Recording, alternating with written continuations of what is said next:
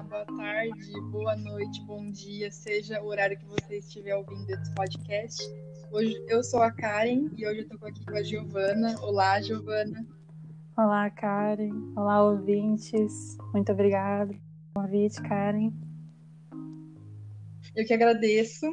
E hoje nosso assunto vai ser os possíveis impactos da eleição de Joe Biden nos Estados Unidos para a política externa brasileira principalmente em relação às diferenças de posicionamento entre Biden e o atual presidente brasileiro Bolsonaro.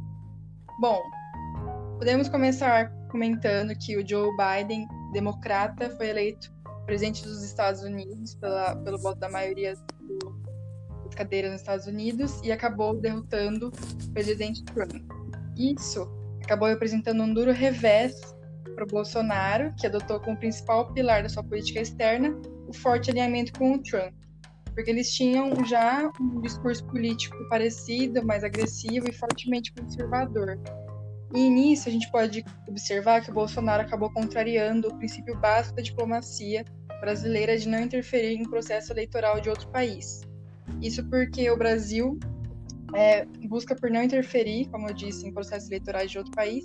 Porém, no governo Bolsonaro ficou um pouco claro sua preferência por Trump, que agora coloca a situação delicada para negociar como futuro presidente, com o futuro presidente democrata, no caso do Biden, e acabou por, é, como eu posso falar, acabou por é, deixar uma situação mais delicada mesmo para essa negociação com ele no futuro.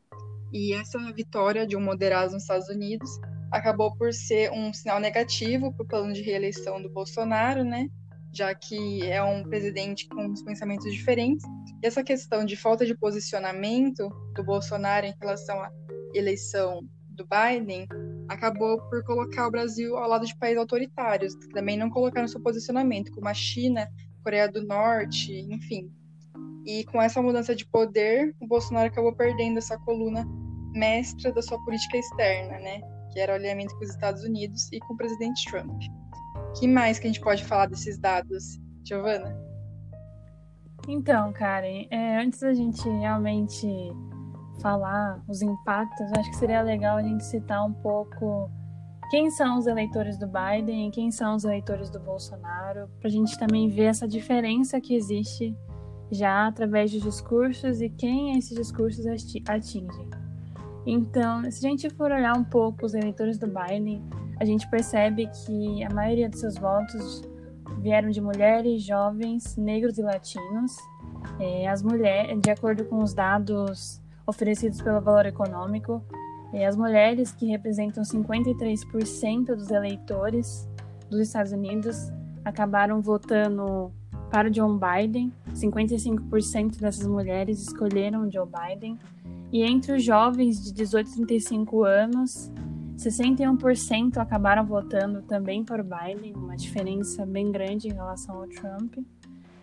E em relação a negros e brancos, o que a gente tem é que a maior porcentagem do eleitorado nos Estados Unidos é composto por brancos.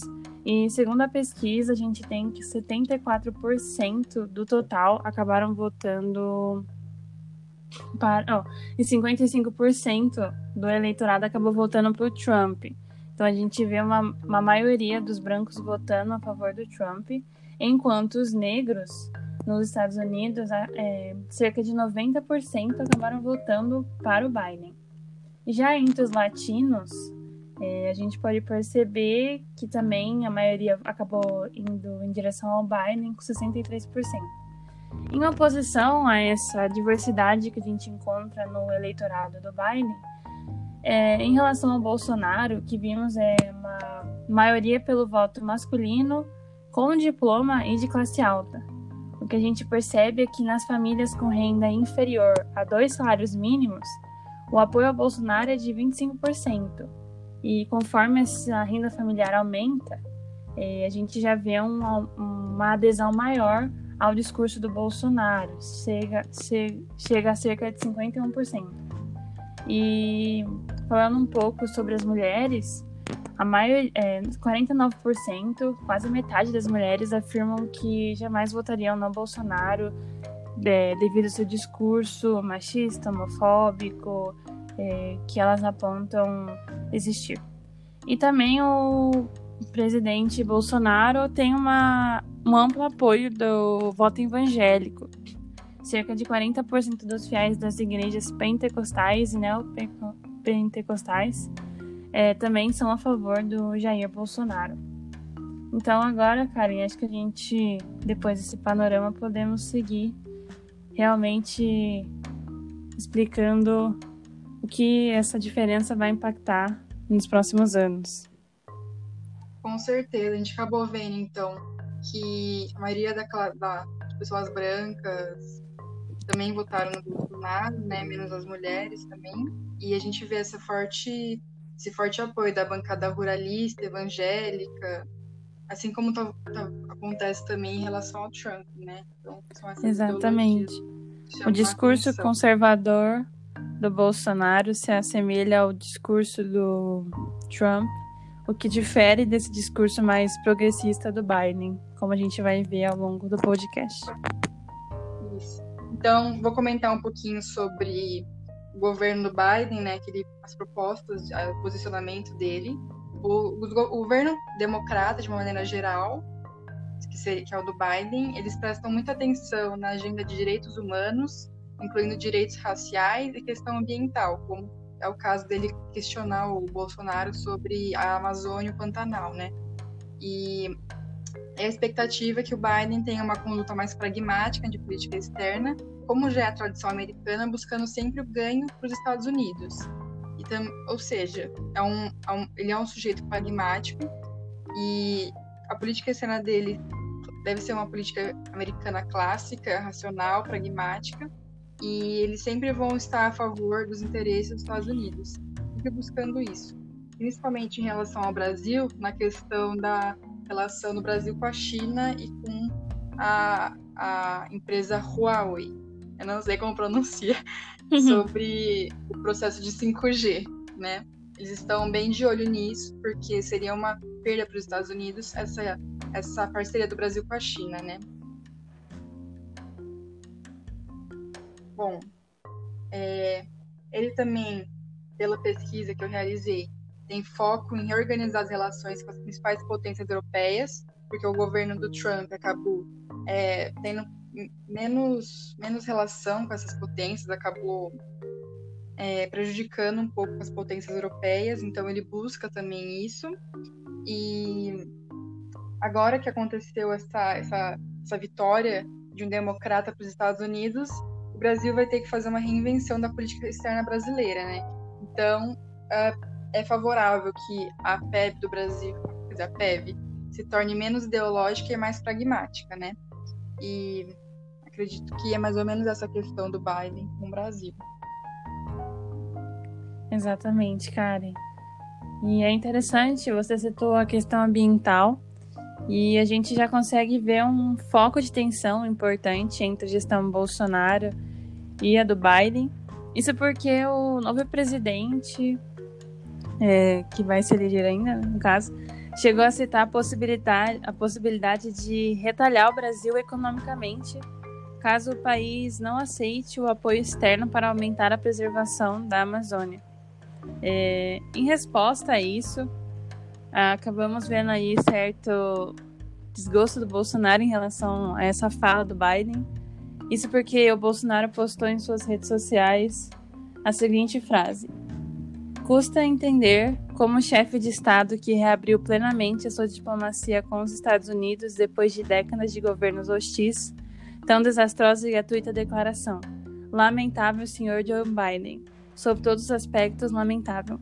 Ou seja, Bolsonaro repudiou essa fala do Biden, colocou como extremamente é, lamentável o que ele disse em relação à Amazônia e essa retaliação econômica.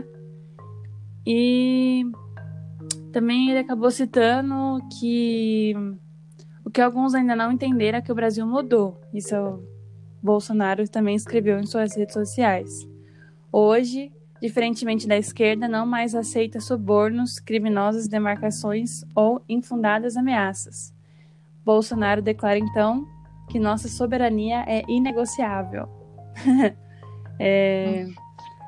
aqui já podemos ver um certo atrito antes mesmo do governo do Biden começar, só por essa declaração do Bolsonaro em suas redes sociais repudiando a fala do Biden, mas que também pode ser uma incerteza se realmente vai ser um, uma gestão turbulenta entre dois países, principalmente que o Nestor Foster, que atualmente exerce o cargo de encarregado de negócios da Embaixada do Brasil em Washington, é, ele acabou dando uma declaração é, em que tenta mostrar que a relação com os Estados Unidos não seria afetada pela eventual vitória de Biden.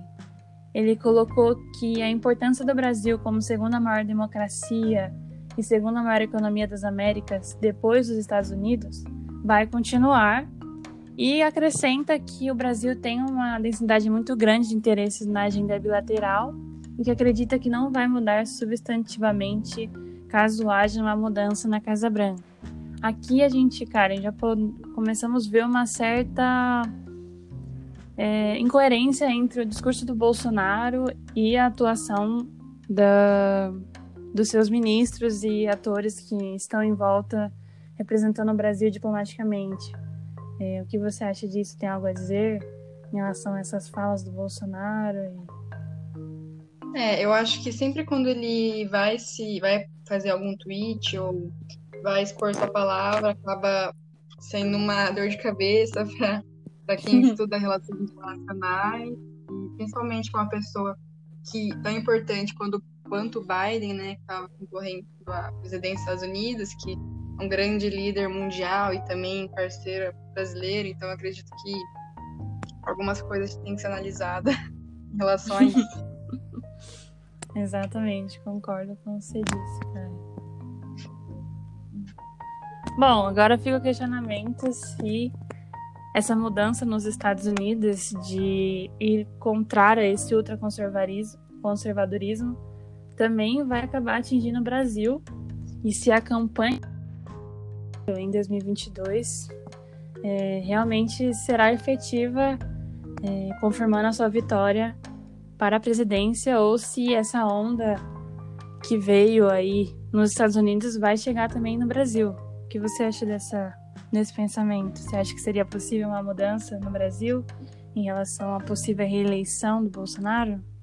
Exatamente. Agora que o Bolsonaro perdeu um pouco da sua força com o Trump perdendo a reeleição, acredito que muita coisa pode mudar aqui, aqui em diante, né?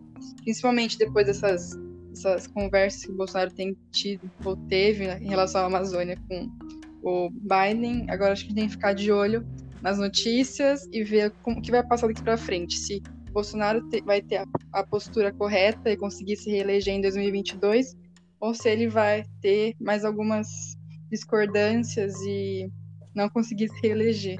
É, ter a uhum. desaprovação da população brasileira, né? Exatamente, é um risco que o Bolsonaro acaba tendo, já que ele se utiliza em seus discursos de uma fala mais autoritária, de contra a esquerda e toda a corrupção que, segundo ele, existiu nos governos anteriores.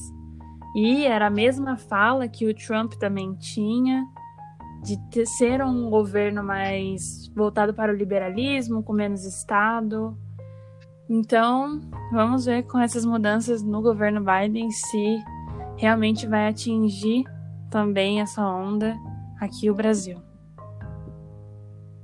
Então esperamos as cenas dos próximos capítulos e acredito que se não tem mais alguma coisa para acrescentar, Giovana. Acho que ficamos por aqui. Vamos aguardar os próximos capítulos. Exatamente. E assim encerramos o nosso último podcast de Política Cena Brasileira 2. Agradeço a todos os ouvintes e muito obrigada por tudo. obrigada, Karen. Obrigada a todos os ouvintes. E tchau. Adeus.